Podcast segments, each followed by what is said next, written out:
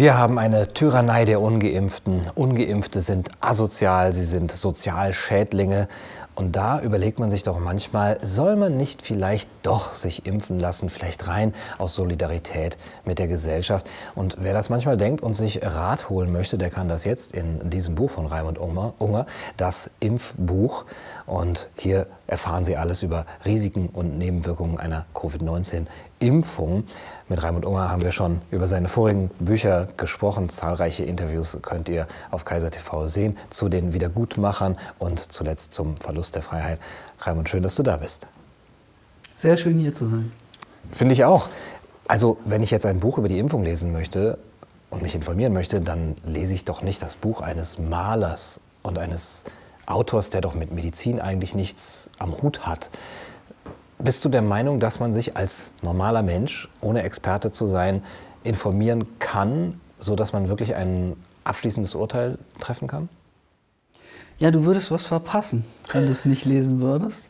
Aber vielleicht muss ich das auch ein bisschen mal aufklären von meiner Vita her. Also dieses Buch schreibt doch so gesehen kein Laie.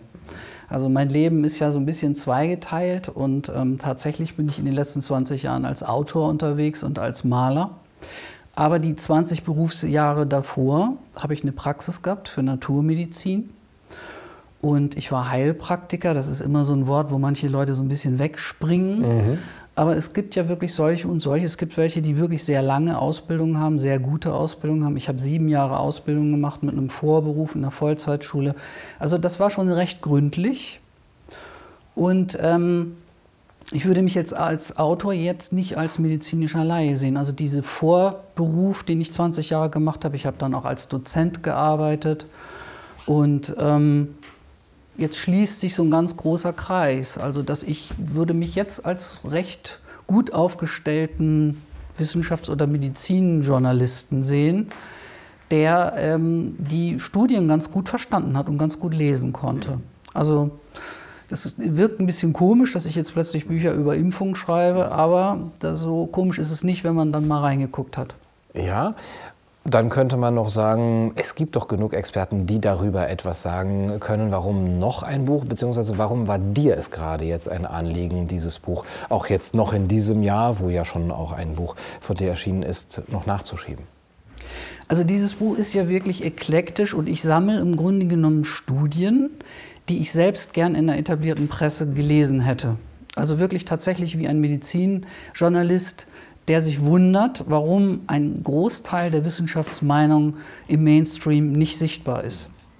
Und vielleicht müsste man grundsätzlich noch mal äh, trennen, dass diese Debatte ähm, ein bisschen gespalten ist im Sinne dieser, dieser, dieser Verschwörungstheorien, die wirklich sagen, ähm, da gibt es ja die verrücktesten Geschichten im Sinne von, das ist ein Chip, der einem unter die Haut gepflanzt wird, oder das ist ein verstecktes Euthanasieprogramm mit irgendwelchen toxischen Stoffen, oder das menschliche Genom wird verändert und so weiter. Das sind äh, ganz zum Teil auch interessante Theorien, die ich aber alle in dem Buch nicht behandle. Also was ich in dem Buch behandle, sind wissenschaftlich anerkannte Theorien, Studien, teilweise vom Paul-Ehrlich-Institut selbst, von anderen anerkannten Forschern und wenn dann aus der äh, Presse, so ein bisschen Rosinen picken, mhm. äh, sind ja durchaus auch interessante Sachen dabei. Und ähm, im Grunde Dinge, die anerkannt sind, die inzwischen auch immer mehr aufkommen, dass man einfach sieht, irgendwas stimmt da mit der Impfung nicht die aber momentan sich in einer unglaublichen Leugnungsphase befindet. Also die zwar momentan auch kippt, wo man merkt, das Narrativ fängt an wirklich zu bröckeln an allen Ecken und Kanten. Ähm, aber dieses Buch hat diese ganzen Studien nochmal gesammelt. Mhm. Wenn du sagst, das Narrativ bröckelt, ähm, ich empfinde gerade eben die Rhetorik, die ich eben eingangs erwähnt habe, als weiterhin spalterisch, hetzerisch, Tyrannei der Ungeimpften und so weiter. Wo siehst du erste Zweifel und ähm, ersten, ein erstes Anzeichen von Kollabieren dieses Narrativs? Ich sehe das tatsächlich gerade in dieser Raserei. Also wenn man jetzt die, diese, diese unglaubliche Ableitung, diese Wut mhm. auf Ungeimpfte, eben die Dinge, die Montgomery da rausgehauen hat, oder äh, der Kabarettist Jürgen Becker oder verschiedene andere Leute. Das, ist, das grenzt ja im Grunde an Volksverhetzung.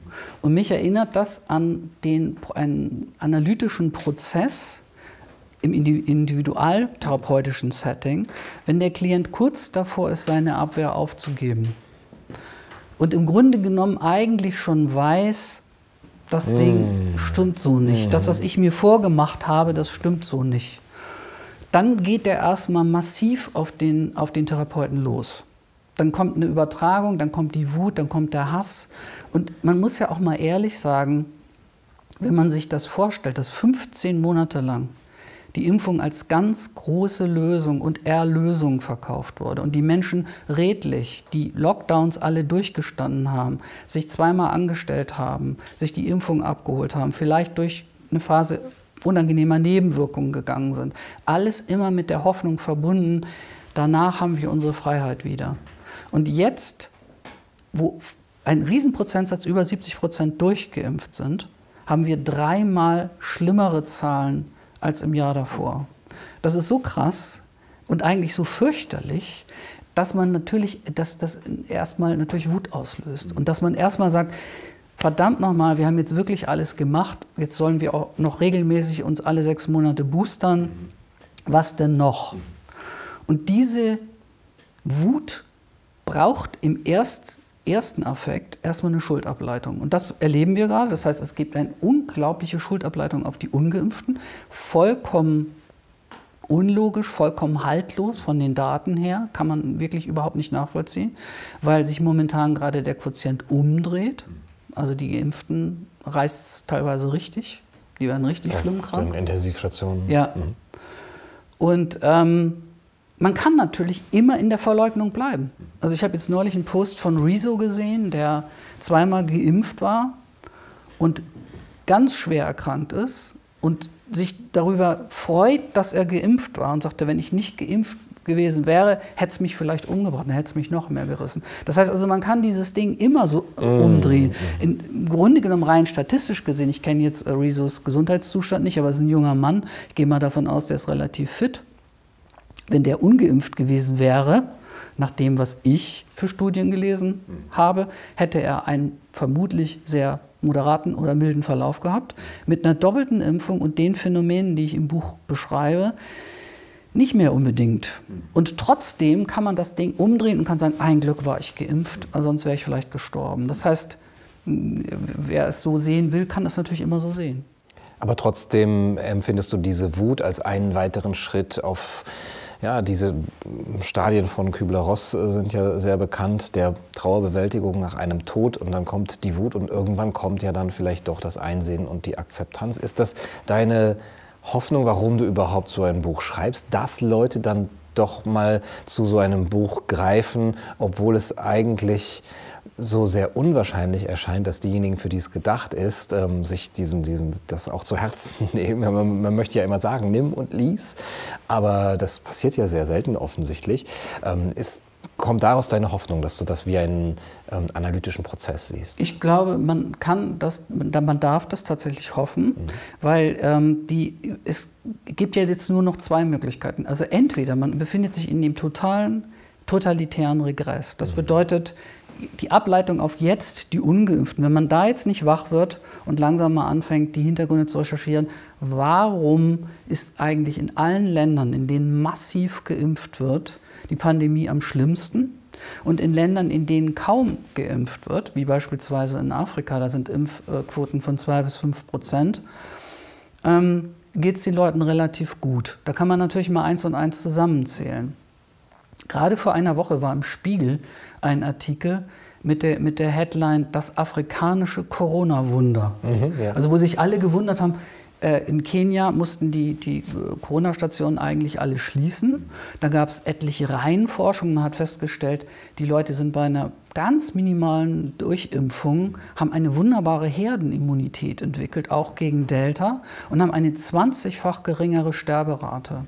Hygieneregeln fast null. Also einige basteln sich irgendwelche Läppchen und äh, weil es irgendwie schick ist oder so, aber nicht, weil man da sich wirklich ernsthaft eine Funktion mit mhm. erhofft. Das heißt, ähm, diese Artikel werden immer mit wahnsinnigen Fragezeichen, äh, also das Corona-Wunder. Ja, Keiner weiß warum, woran es liegt. Ja. In Afrika geht es gut und hier geht es ganz, ganz schlecht. Ähm, man weigert sich aber eins und eins zusammenzuzählen.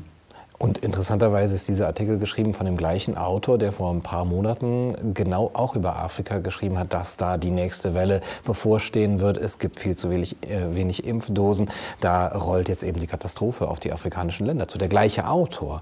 Das ist ja auch ein interessantes Phänomen, dass es da Wechsel offensichtlich in der eigenen Haltung geben kann, den Menschen das aber nicht immer so bewusst scheint. Also ich habe noch nie jemanden gehört, der gesagt hat, Oh, da habe ich mich wohl geirrt. Doch, ich habe das selber mal gesagt, aber ähm, in einem anderen Zusammenhang. Ähm, aber dass jemand mal, wie zum Beispiel Richard David Precht, der jetzt sagt, äh, die Impfung, da gibt es keine Langzeitstudie, ich will das nicht wiederholen, weil unser Video wird ja wahrscheinlich eh schon, ist eh schon auf der Kippe.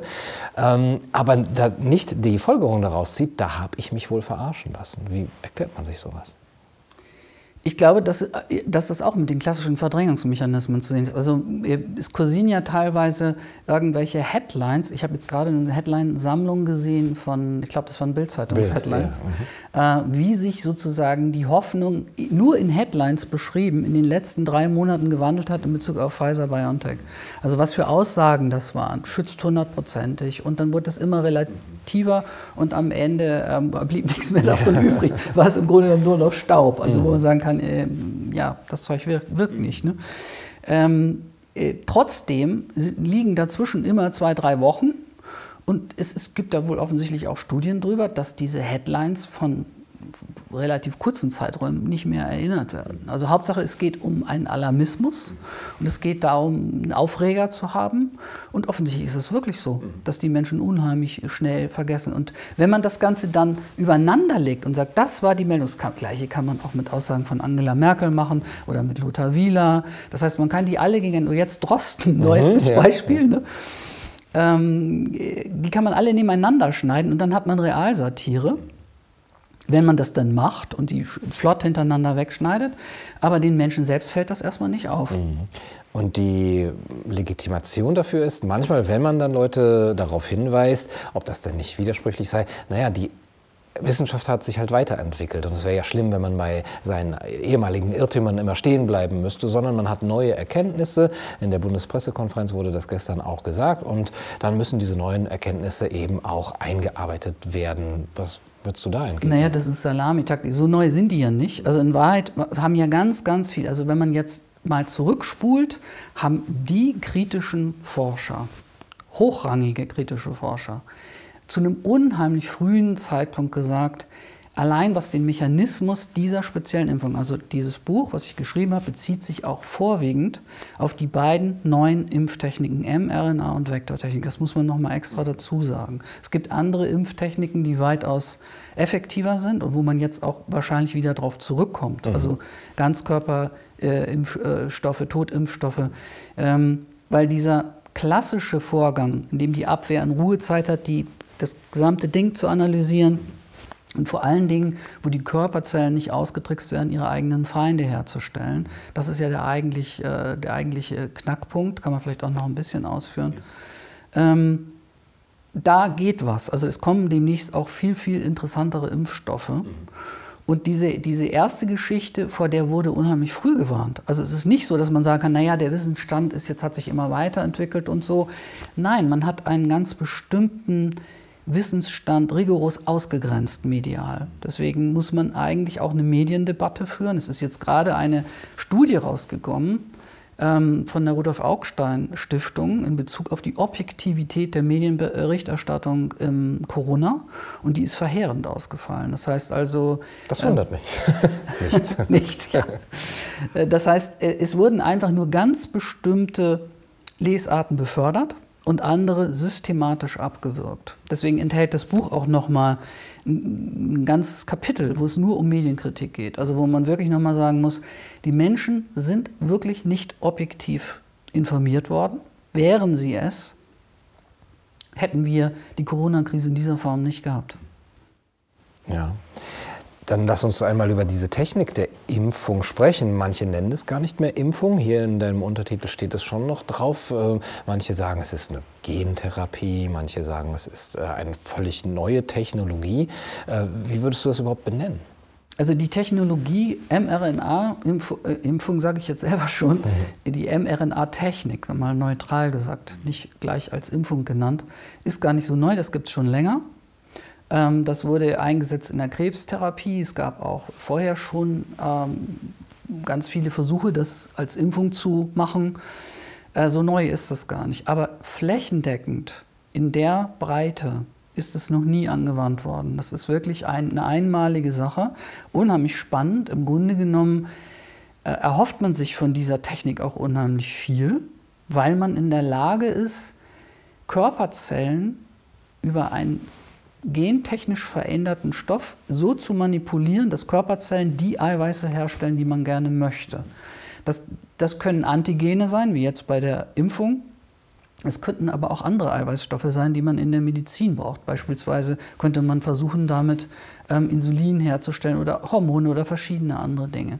Das heißt, man hat eine Technik gefunden, ähm, einen Genstrang, in dem Fall mRNA, in die Zellen reinzubringen und die Zellen synthetisieren nach Belieben das, was man ihnen da gefüttert hat. Und diese Impfung, äh, in dem Fall wird ein Antigen, also der Spike-Protein, synthetisiert von gesunden Körperzellen, die normalerweise vorher ein anderes Eiweiß hergestellt hätten.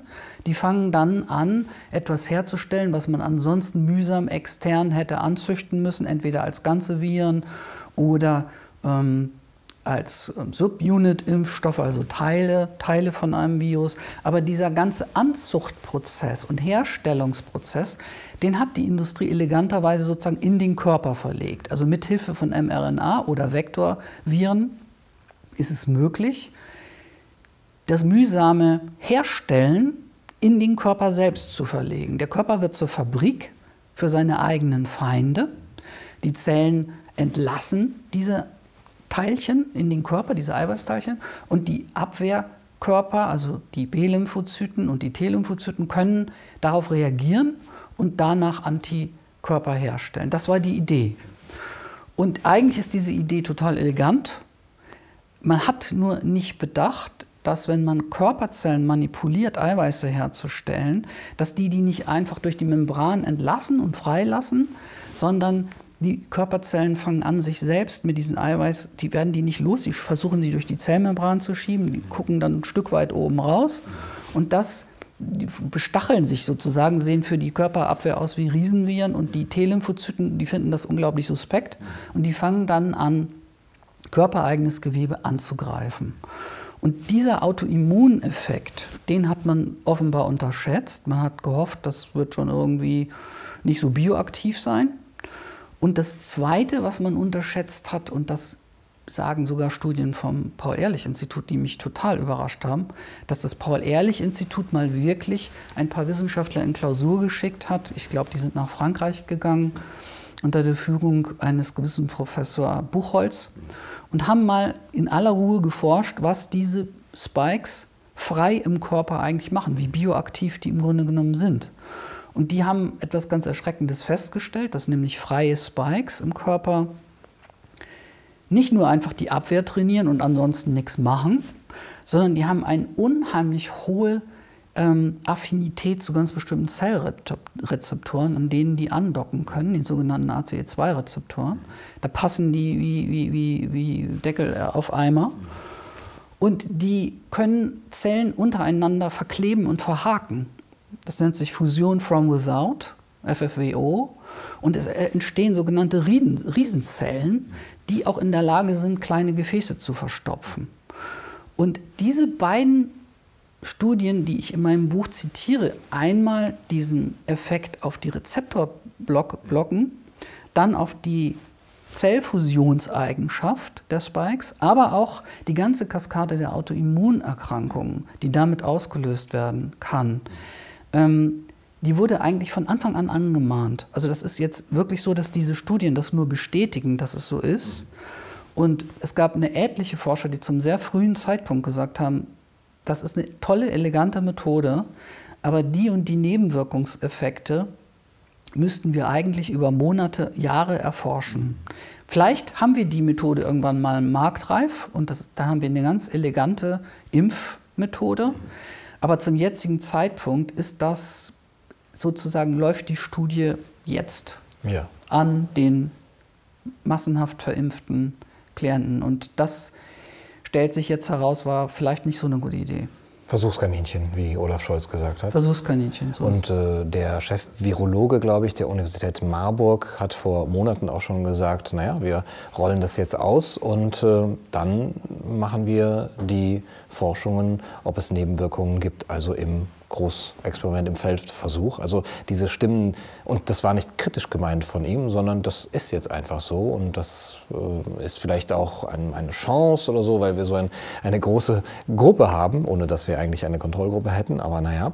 Und ähm, was kann das für Symptome dann zeitigen, wenn ich diese ähm, Autoimmunreaktion habe oder diese Gefäßfusion, Zellfusion? Also wir haben ja jetzt, äh, im Grunde genommen habe ich in meinem Buch mal die ganzen Nebenwirkungen in vier Gruppen gefasst. Es gibt natürlich einmal die Gruppe der absoluten sofort spontan allergischen Reaktion unmittelbar nach der Injektion. Das hat man eigentlich bei Vektorviren nicht, so gut wie gar nicht. Aber man kann es bei mRNA haben, weil da die Hülle ja noch aus äh, liposomen Nanopartikeln mm. besteht. Und gegen die, weil das sind sogenannte PEGs, das sind Eiweiß, äh, Fett, Stoff, kleine Fettkörperchen, gegen die manche Menschen allergisch reagieren, weil die sich vorher sensibilisiert haben, weil dieselben Stoffe auch in Körpercremes mhm. drin sind. Das mhm. heißt, das kennt ja jeder, wenn man das verimpft, muss man immer eine Viertelstunde abwarten, dass es keine Anaphylaxie gibt. Das wäre so die allererste Erstreaktion. Ähm, die Langzeitfolgen von den wirklich richtig langen also die äh, Folgen, die er sich erst in Jahren ausstellen, die werden ja rigoros abgestritten, dass es die überhaupt geben kann. Es wird als Referenz immer gesagt, wir haben eigentlich bei keiner Impfung wirkliche Langzeitschäden gehabt. Selbst bei der Narkolepsie, bei der Schweinegrippe, waren das keine klassischen Langzeitschäden, sondern die wurden erst spät entdeckt. Aber eigentlich war, traten auch diese Schäden schon nach Wochen auf. Später, als man sie statistisch erfasst hat, war, ist zwar ein Jahr vergangen, das waren aber keine klassischen Langzeitschäden. Das heißt, es gibt ein sehr geschlossenes Argument, ja. pauschal zu behaupten, Impfungen haben eigentlich keine Langzeitschäden. Und wer das behauptet, ist im Grunde genommen Angstmacher. Wir haben aber jetzt eine Impfung, die vollkommen neue Wege geht und wo wirklich selbst der Präsident der Ärztekammer, Professor Ludwig, sagt, er findet diese Aussagen keine Langzeitschäden verwegen bis mutig, weil wir einfach nichts über diese Impfung aussagen können. Diese Impfung hat möglicherweise Langzeitschäden, die wir noch nicht kennen. Also er verweist in dem Fall auf kationische Lipide, das sind kleine geladene Nanopartikel, die in der Membran sind, ähm, die selbst wenn der ganze Prozess abgelaufen ist, die Targetzellen brav die Spikes hergestellt haben, am Ende untergegangen sind, von äh, T-Lymphozyten markiert wurden und lysiert wurden. Also eigentlich ist alles gelaufen. Ähm, die Zellen gibt es im Grunde nicht mehr, die wurden vom Körper aufgelöst, alles ist wieder clean gemacht und das Einzige, was übrig geblieben ist, ist eine potente Abwehr, so wie man sich es eigentlich gewünscht hat. Äh, sie ist nicht potent, da müsste man dann nochmal drüber reden, wie schlecht die Antikörper im Grunde passen, die da hergestellt werden. Das ist aber ein anderes Problem. Ähm, trotzdem bleiben diese kationischen Lipide im Körper aktiv. Die lösen sich eben nicht auf und die sind geladen und die gehen einfach ähm, äh, biochemische Prozesse ein, von denen man noch nicht so genau weiß, die, die scheidet der Körper auch nicht so einfach aus, wird man auch nicht so einfach los. Und Professor Ludwig sagt, man kann das nicht wissen. Wenn wir Glück haben, ist das so, dann gibt es keine Langzeitschäden. Aber man kann es nicht wissen. Die zweite große Gruppe von Langzeitschäden sind Autoimmunerkrankungen, die dadurch entstehen. Das war sozusagen der zweite Schock. Man kann ja heute das Genom der Spikes bis auf die Kernbasen auslesen. Also man hat wirklich den gesamten, den gesamten Computercode in der Abfolge, was, woraus die bestehen. Und dann hat man entsetzt festgestellt, dass ganze Sequenzblöcke identisch sind mit Körpereiweißen, die der Körper physiologisch hat, zum Beispiel in den Nervenzellen, in den Leberzellen und so. Das heißt also, es gibt diese, man trainiert den Körper, Antikörper herzustellen, um diese Eiweiße zu markieren der Körper selbst hat aber ganz ähnliche Eiweiße. Und jetzt kann es passieren, dass diese Antikörper, die eigentlich gegen die Spikes hergestellt wurden, weil die so ähnlich passen wie Körpereiweiße, anfangen, gesundes Körpergewebe mit zu markieren. Mhm. Antikörper markieren bestimmte, in dem Fall Viren, und sagen anderen Zellen, hallo, guckt euch das Ding mal an, löst das am besten mal auf, das sieht nicht, das sieht nicht okay aus.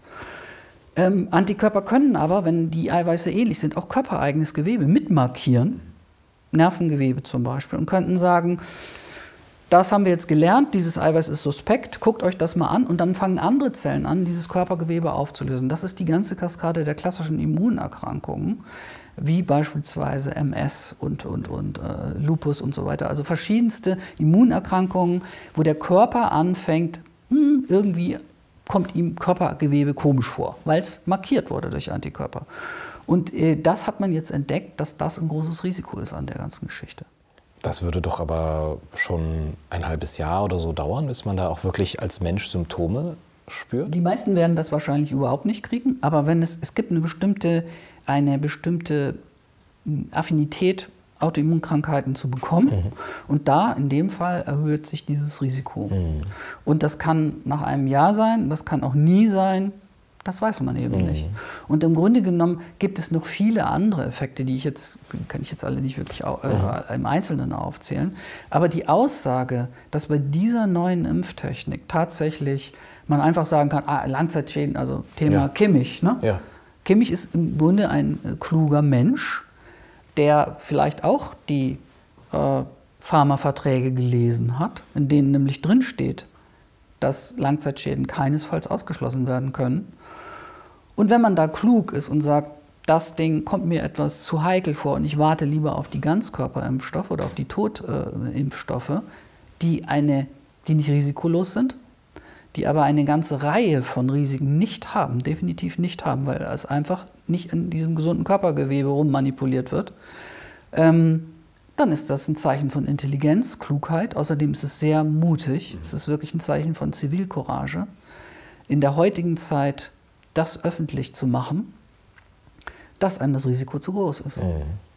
Gerade eben, wenn man die Reaktion in den Medien äh, betrachtet, die auf Menschen wie Kimmich dann eben folgt, wie empfindest du die äh, Vorbereitung dieser ganzen ähm, ja, Propaganda, nenne ich es jetzt mal, für diese Impftechnik. Einmal schon vielleicht sogar ähm, Jahre im, im, im Vorhinein, ähm, das in der Politik auch zu, äh, abzusprechen, dass man das braucht. Und jetzt aber eben genau mit diesen politischen Maßnahmen und mit den Verordnungen, Lockdown für Ungeimpfte, den Druck noch weiter zu erhöhen. Ist das irgendwie, dass die Leute jetzt besonders ähm, stark daran glauben, dass, äh, dass sie damit jetzt wirklich die letzte Welle ähm, ja, sozusagen äh, abebben äh, lassen können?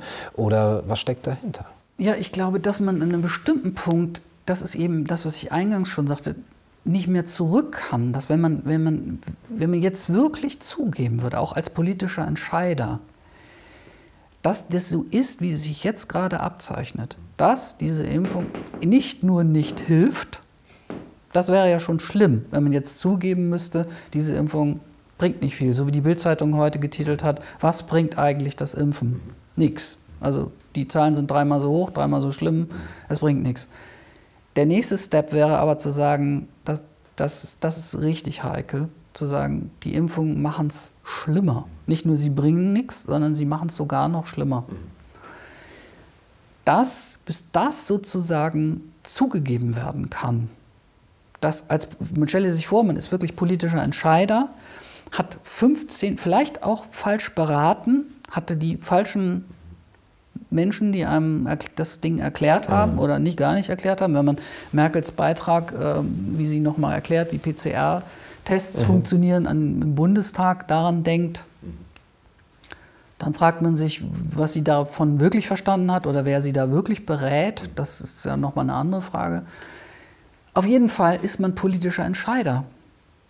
Und man muss dieses Ding verantworten. Und man stelle sich vor, man hat alle Menschen, so wie jetzt, noch weiter durch, dieses, durch diese Impfkampagnen weiter zu dieser Impfung getrieben und wir werden in drei Monaten oder im halben Jahr wirklich feststellen, weil man nicht mehr dran vorbeigucken kann, das ist nicht gut. Mhm. Und wir sollten alle lieber auf die, auf die neuen Impfstoffe warten, mhm. die jetzt rauskommen.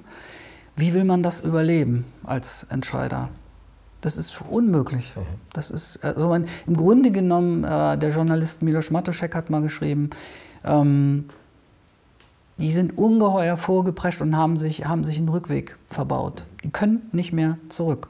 Es gibt nur noch ein Weiter und ein Mehr und ein noch mehr, weil äh, da nochmal eine Wende hinzulegen, wirklich zu sagen, wir haben uns wirklich geirrt. Die Impfungen funktionieren nicht, sie machen es möglicherweise noch schlimmer und wir sollten zurück, wenn überhaupt man gegen eine Krankheit wie Corona unbedingt impfen muss, das wäre ja noch eine ganz andere Debatte. Stichwort Mortalität ja. und so weiter. Aber wenn man jetzt mal sagt, das ist wirklich schlimm und man muss eigentlich dagegen impfen, dann haben wir jetzt anderthalb Jahre verschenkt und wir müssen nochmal zurück auf Go und wir müssen die klassischen alten Impfstoffe wieder herstellen, was jetzt ja auch passiert, glücklicherweise. Ähm, das, kann man, das kann man als Entscheider nicht offen aussprechen. Mhm. Ja. Hast du denn noch Hoffnung, dass es so rauskommt, wie du es eben skizziert hast? Ähm, weil man ja oft schon gesagt hat, natürlich nur Verschwörungstheoretiker, im September sind alle tot und jetzt zeigt man auf die mit dem Finger. Da ist natürlich auch sehr viel, glaube ich, bewusstes ähm, ja, Rhetorik drin, dass man diese Menschen dann lächerlich macht, beziehungsweise dass sie sich selber lächerlich machen und damit eben die ähm, Haltung der äh, Kritiker und das kommt alles nicht und man wird das vielleicht auch niemals miteinander in Verbindung bringen können. Man wird vielleicht ähm, eine höhere Mortalitätsrate haben in, in den nächsten Monaten, aber dass wirklich auch wissenschaftliche Studien erscheinen, die eine Kausalität vielleicht sogar nahelegen, hast du da Hoffnung? Es wird erstmal natürlich alle möglichen, das ist ja die Krux ist, von diesen schlechten Impfstoffen, also wenn man jetzt wirklich sagt, diese Impfstoffe, man hat inzwischen herausgefunden, diese Impfstoffe funktionieren ja ein Stück weit. In dem Sinne, dass man sagt, ja, jemand wird geimpft, äh, geimpft in Tüdelchen. Also jemand bekommt mhm. mRNA, mhm. die Körperzellen fangen an, einen Teil des Virus zu synthetisieren. Die äh, B-Lymphozyten analysieren das und stellen irgendwann Antikörper her. Und am Ende geht man hin und misst diesen Antikörpertiter und ist unheimlich froh und sagt, haha, diese mRNA über den Umweg hat funktioniert und der Körper weist einen hohen mhm. Antikörpertiter aus. Und jetzt kratzen sich alle am Kopf und wundern sich, super Antikörpertiter, Leute werden trotzdem reihenweise krank. Und jetzt erst kommen neue Studien raus, dass man feststellt, Antikörper ist nicht gleich Antikörper. Wenn wir den reinen Titer abgreifen, haben wir noch lange nicht die Qualität der Antikörper bestimmt. Es gibt Antikörper, die einfach nicht richtig passen und man stellt fest, dass wenn die Plasmazellen an Ganzkörperviren ihre Antikörper gebildet hätten, würden diese Antikörper besser passen. Sprich, wer sich mit Corona auf natürlichem Wege angesteckt hat, hat eigentlich die passenderen und effektiveren Antikörper. Trotzdem ist es so, dass wenn man jetzt nochmal nachimpft und nochmal boostert und nochmal boostert, über, obwohl man Antikörper der schlechten Qualität hat, der minderen Qualität hat, über die schiere Menge trotzdem noch was erreicht. Also man würde jetzt, wenn man die Menschen alle drei Monate oder alle sechs Monate boostert, die Abwehr so verrückt machen und so hochputschen, dass diese schlechten Antikörper trotzdem irgendwie noch was bringen. Aber zu einem unheimlichen Preis. Also es wäre natürlich viel eleganter, man würde impfen mit Antikörpern, die viel potenter sind und die viel besser passen. Das, das sind Studien, die gerade in Österreich laufen.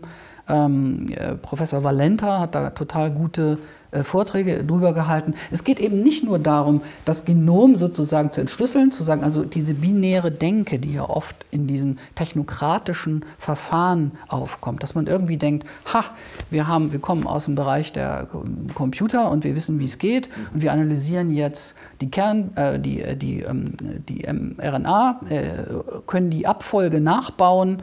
Ähm, damit ist es eben nicht getan. Man kann ein identisches Molekül herstellen, nachbauen, das aber nicht so gefaltet ist, die Dimension im dritten Raum fehlt. Das heißt also, dieses Molekül, wie es eigentlich aussehen müsste, ist hochkomplex verdreht und gefaltet und das kann eigentlich nur die Natur korrekt abbilden. Und ähm, man kriegt dann zwar Antikörper, die auch irgendwie passen, und so ein bisschen andocken können, aber nicht richtig, mhm. weil die dritte Dimension der sogenannten Rezeptorbindungsdomäne fehlt. Das heißt also, die ist unheimlich komplex. Das Spike hat obendrauf ein, eine Art Knäuel von dieser, genau dieser entscheidenden Stelle und da braucht man unbedingt das passende 3D-Modell und nicht einfach nur eine Kopie. Und das sind einfach Dinge, die jetzt erst so nach und nach rauskommen. Und äh, deswegen geht man eben jetzt auch zurück auf Ganzkörper oder eben Subunit. Äh, ähm, Impfstoffe, die, äh, also Novavax oder äh, Valneva oder so, mhm. die, äh, also Valneva wäre jetzt ein Ganzkörperimpfstoff, die voraussichtlich so eine Immunität herstellen, als hätte man sich wirklich mit Corona angesteckt. Mhm. Und das ist einfach effektiver. Mhm. Hast du dann das Gefühl, man hat einfach diese Zwischenzeit, in der diese herkömmlichen Impfstoffe entwickelt wurden, genutzt, um das Ganze mal abzusetzen? Ein, einmal natürlich aus wirtschaftlichen Gründen, aber auch um sozusagen eine Forschung äh, hier am offenen Feld zu machen und äh, so eine Art Massenversuch. Und jetzt zu sagen, ähm, dann können wir das vielleicht für die nachfolgenden ja, Pandemien oder auch, man kann es ja vielleicht für andere ähm, Viren oder sogar gegen Krebs anwenden und dann können wir diese Technik dadurch stärker weiterentwickeln, weil wir so ein, ein, ein größeres Sample haben an, an Probanden. Das wäre unheimlich zynisch. Also wenn man jetzt wirklich nur so denkt, dass man da eigentlich einen riesen Feldversuch starten wollte, um möglichst viele Leute als Probanden zu checken, das wäre schon, das schon zynisch. Ich glaube, so weit hat man gar nicht gedacht. Also ich denke mal, man hat, man hat erstens gedacht, die Technik ist unheimlich elegant, sie ist wahnsinnig attraktiv also von der Herstellung her, unheimlich attraktiv, unheimlich schnell zu machen. Manche Leute sprechen schon von Impfdrucker. Also man kann auch immer ganz schnell wieder was anpassen und modifizieren und so. Es ist total irre, wie schnell das auch geht, mit dieser Technik irgendwas anzupassen. Man kann damit wahnsinnig viel Geld verdienen. Und mit dem Geschäftsmodell der Wiederholung ist ja auch nicht das Schlechteste. Also wenn man jetzt wirklich sagt, das ist so und dieses gefährliche Virus, das mutiert andauernd und da müssen wir immer hinterherkommen und wir müssen diese Mutanten alle abdecken und es ist selbstverständlich, wie Wieler sagt, auf einmal ist es selbstverständlich. Das ist äh, eigentlich unfassbar. Mhm. Ähm, weil dieses Selbstverständlich eigentlich den Zuhörer ins Minus setzt und ihm eigentlich sagt, ja, was hast du denn gedacht? Ja, es ist ja selbstverständlich, dass wir alle sechs Monate uns boostern müssen. Da war ja auch nie von was anderem die Rede. Also wie naiv kann man sein, dass man was anderes erwartet hat. Mhm. Das ist böse, das ist echt böse. Und ähm, es ist auf der anderen Seite natürlich, ich weiß nicht, wie viel, unfasslich viele Milliarden, wenn dieses Geschäftsmodell so durchkäme und die Menschen nicht wach werden, ist es quasi die direkte Umleitung von, von allgemein, allgemein Gut in, in die Kassen der Pharma. Ne? Karl Lauterbach sagt, mit Impfstoffen werden die Pharmaunternehmen nicht reich. Also wenn wir da mal eine andere Expertenstimme dagegen halten möchten. Wie erklärst du dir das Verhalten der Wissenschaftsjournalisten, der Medizinjournalisten und äh, auch derjenigen, die sich ja auch jetzt über die schon erschienenen Bücher informiert haben äh, oder hätten, hätten äh, haben können? Dass sie ähm, da nicht vorgewarnt haben. Also was, ich, was mir auffällt, ist, dass da wirklich eine, eine gewisse, ähm, äh, eine gewisse Strategie dahinter steckt und dass da ein, ein Vorgehen dahinter steckt, was man an einzelnen Punkten auch nachweisen oder nahelegen kann. Die Bill Gates Foundation äh, spendet dem Spiegel für seine Berichterstattung weitere Millionen äh, Dollar. Da liegt das gewissermaßen nah. Aber es ist ja, das sind ja nur so einzelne Punkte.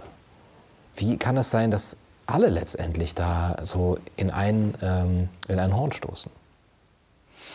Ich glaube, das ist phänomenologisch nicht zu verstehen, wenn man nicht, wenn man nicht vorher schon an anderen Narrativen gelernt hätte, wie sich in der letzten Zeit Konsensmeinungen bilden. Das ist jetzt bei Corona natürlich alles noch mal tausendmal mhm. verschärft, aber wir haben im Grunde genommen ganz ähnliche Effekte gehabt in Bezug auf äh, die Zuwanderung, wo es überhaupt keine, keine breite Debatte gab. Äh, danach mit der Klimadebatte, die auch im Grunde genommen nur auf einer ganz schmalen Spur legitim diskutiert werden durfte. Und jetzt bei Corona ist die Spur noch mal ein Stück schmaler geworden. Und man muss sich natürlich fragen, wie genau funktioniert das, dass eine Kulturgesellschaft, die es ja ehemals mal war, ihren eigenen Diskursraum so massiv beschneidet und einengt und auf einmal nur noch ein ganz schmaler Streifen diskutiert werden darf. Und das kann man nur verstehen, indem man wirklich tief in diese Mediendebatte eintaucht. Das sind rückkoppelnde Effekte. Ich finde das Buch aus dem Rubicon Verlag ähm, Propaganda Matrix von Professor Mein hilfreich. Darauf verweise ich auch in, meiner Medien, in meinem Medienkapitel wie Meinungen gemacht werden, einerseits tatsächlich gemacht werden, aber wie Meinungen sich auch in einem Diskursraum rückkoppeln und wie sie, welche Reflexe herrschen, andere Meinungen auszugrenzen. Und die haben sich, die, die werden sozusagen immer enger. Das ist wie so ein, wie so ein, wie so ein Rückkopplungseffekt. Und am Ende gibt es nur noch diese eine saubere Meinung und man kann immer regelmäßig am Anfang der Debatte sehen, dass noch, wenn der Chor noch mal singen will, mhm. es sind mehrere Stimmen da, dann wird in der Regel ähm, ein Exempel statuiert. Also es werden zwei, drei Leute, die werden ganz furchtbar abgestraft, wo man wirklich sieht, die mit den üblichen Framings, also nicht mehr diskursfähig und am Ende kommt immer irgendwie was fieses Rechtes oder mhm. irgendwas dabei raus. Kontaktschuld. Kontaktschuld, irgendwas ganz Schlimmes. Und äh, das, ist, das sind tatsächlich Exempel, die statuiert werden. Und, die, und, die, und wer, wer, wer da noch was zu verlieren hat, mhm. auch als Wissenschaftler, der überlegt sich das dreimal. Und es gibt eben wirklich da ganz viele, die wirklich nur noch unter vorgehaltener Hand das machen oder aber raus sind, in Rente sind oder sehr mutig sind. Oder wie eben so, es gibt auch so Zwischenstimmen, die aber immer noch weggebissen werden. Also diese beiden großen Zwischenstimmen, die Deutschland noch hatte, waren eben ähm, Hendrik Streeck mhm. und Kekulé, mhm. die dann immer ab und zu mal von Lanz eingeladen wurden und nochmal ganz leise den Finger gehoben haben, gesagt hat, guckt euch nochmal die Mortalität an, das ist keine Killerseuche. Mhm. Oder äh, so wie jetzt, dass Streeck sich nochmal gemeldet hat und gesagt hat, bitte hört auf mit dem Narrativ Pandemie der Ungeimpften. Das Ding ist wirklich gefährlich. Das fliegt uns wirklich um die Ohren. Das kann wirklich in einen Gewaltraum ab, abrutschen. Und Menschen, die noch ein bisschen Ehrgefühl haben und, und, und wirklich auch Verantwortung tragen, wie, wie Streeck, mittlerweile hat es ja sogar Drosten gesagt, mhm. dass man damit bitte aufhören sollte. Das ist wirklich Hetze. Es stimmt nicht. Es lässt sich auch von den Fakten nicht belegen. Und wer das im Munde führt, wer immer noch jetzt bei den jetzigen Daten, wo die Impfung nachweislich nicht funktioniert, immer noch von Pandemie der Ungeimpften spricht, das ist nicht gut. Das, äh, da kommt, kommt was Böses bei raus. Ja. Du hast von dem Mut gesprochen, den man haben muss, wenn man sich da äh, hervorwagt. Du bist jetzt mit deinen Büchern äh, eh schon nicht der Feigste gewesen und hast dich da auch immer wieder äh, auf das ähm, Terrain begeben, wo man weiß, dass es vermint ist. Ist dir das mittlerweile vollkommen egal oder befürchtest du manchmal noch so, ah, vielleicht kommt noch so ein richtiger Shitstorm oder irgendetwas, ein Auftrag oder was auch immer, äh, der Verlag äh, kündigt mich oder ich kriege keinen weiteren Vertrag. Hast du da noch Angst? Also ich bin schon besorgt aber ich sehe die Alternative nicht. Also ich habe ich hab, ich hab sozusagen, ich bin so in das Thema reingewachsen und bei mir gibt es so viele kuriose, in der Biografie auch, so viele kuriose Skills, die hier genau einzahlen, mhm. wo man wirklich sagen kann, ich bin relativ angstfrei, ich kann mir Themen gut erarbeiten, ich habe auch noch eine medizinische Vorbildung. Ich bin einfach tief in das Thema eingestiegen. Und ich glaube, was ich da mache, das ist keine große Kunst, das ist, das ist eine eklektische Sammlung aber es gehört Mut dazu, das so zusammenzutragen. Und es, man muss schon auch ein bisschen medizinisches Verständnis haben, sonst könnte man die Studien nicht verstehen. Und da laufen bei mir einfach ein paar Fäden zusammen.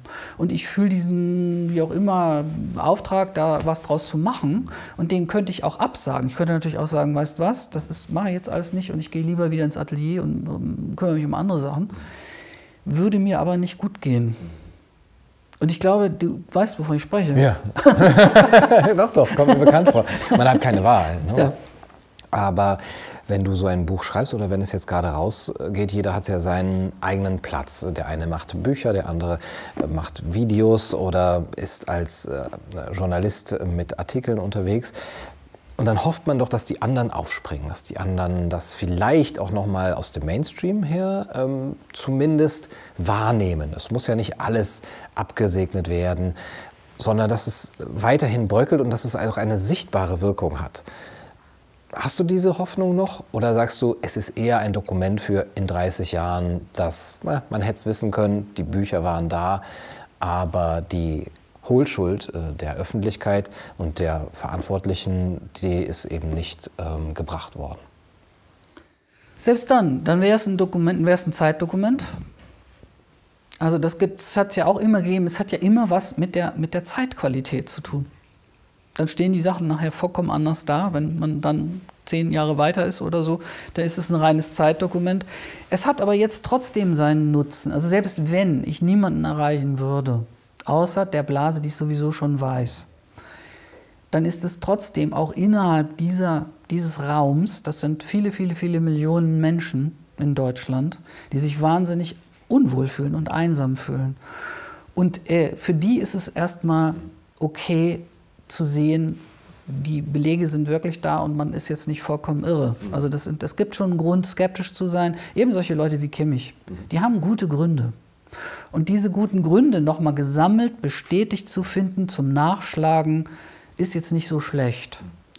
Und ähm, äh, trotzdem hoffe ich natürlich, dass wenn sich das noch ein bisschen weiter dreht, das war ja mein Eingangsstatement, dass wenn diese Raserei der Ableitung zur Ruhe kommt, das ist ja also im Individualpsychologischen jetzt ja auch so, nachdem der Therapeut furchtbar verprügelt wurde, und der ganz doof war und ganz, ganz böse, weil man eben in der Leugnung ist und nicht ertragen kann, was, da, was einem gespiegelt wird, kommt ja eigentlich die Umkehr. Da kommt ja eigentlich der Punkt, wo man sagt, ich muss jetzt, ich muss jetzt zugeben, ich habe mich geirrt und ähm, wenn dieser Prozess auch gesellschaftlich so kommt, dann wäre es natürlich schön. Also das hat tatsächlich irgendwann einen Umkehr. Da müssten, da werden sich manche Leute sehr schämen. Also wer jetzt so nach vorne geht, wie Jürgen Becker oder Montgomery oder so, die wirklich, wo man sagt, das, das fängt an, eine böse, es grenzt an, grenzt an Volksverhetzung.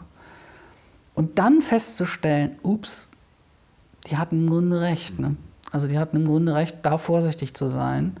Und auch mit dieser, mit dieser unglaublichen Arroganz zu sagen, davon stirbt man ja nicht und die sind, benehmen sich wie kleine renitente Jugendliche, die in den Wald fahren und feiern wollen. Jetzt ist aber mal Schluss, jetzt hauen wir hier mal auf den Tisch und ich liebe einen starken Staat, weil ich die Freiheit liebe. Das sind natürlich Aussagen, die sind so furchtbar, mhm. dass die, wenn das mal kippt, wenn mal klar wird, dass, dass hier wirklich das der falsche Dampfer ist, also das kann man sich nur noch in Grund und Boden schämen. Ne? Ja, wir müssten ihnen vielleicht schon vorher eben so ein Hintertürchen offen halten, dass sie sich selber offensichtlich aber auch verbaut haben durch ihre Rhetorik, auch die Politik, durch dieses immer weitermachen. Aber ich glaube, das ähm, schafft man nur mit solchen, ja, solchen Gesprächen vielleicht und auch, dass man immer wieder sachlich darauf hinweist, ähm, guck dir die Fakten nochmal an, es gibt Bücher darüber und du hast recht, ähm, die Studien begegnen einem immer wieder und man ist selber manchmal, also ich bin, erwische mich dabei, wie ich dann denke, ach, das ist vielleicht nur eine Einzelstudie, das Narrativ könnte vielleicht doch stimmen und das äh, fällt nicht so sehr ins Gewicht. Es gibt bestimmt irgendwo die Studie, die das alles entkräftet. Aber das eben so konzise aufeinander äh, stehen zu sehen, das gibt einem dann doch irgendwie das Gefühl, dass man nicht ganz wahnsinnig geworden ist. Also dafür vielen Dank, Raimund. Sehr gerne. Und vielen Dank für das schöne Gespräch. Sehr gerne. Das war's für heute bei Kaiser TV. Ich hoffe, es hat euch gefallen. Bis zum nächsten Mal. Macht's gut. Du, du, du sollst der Kaiser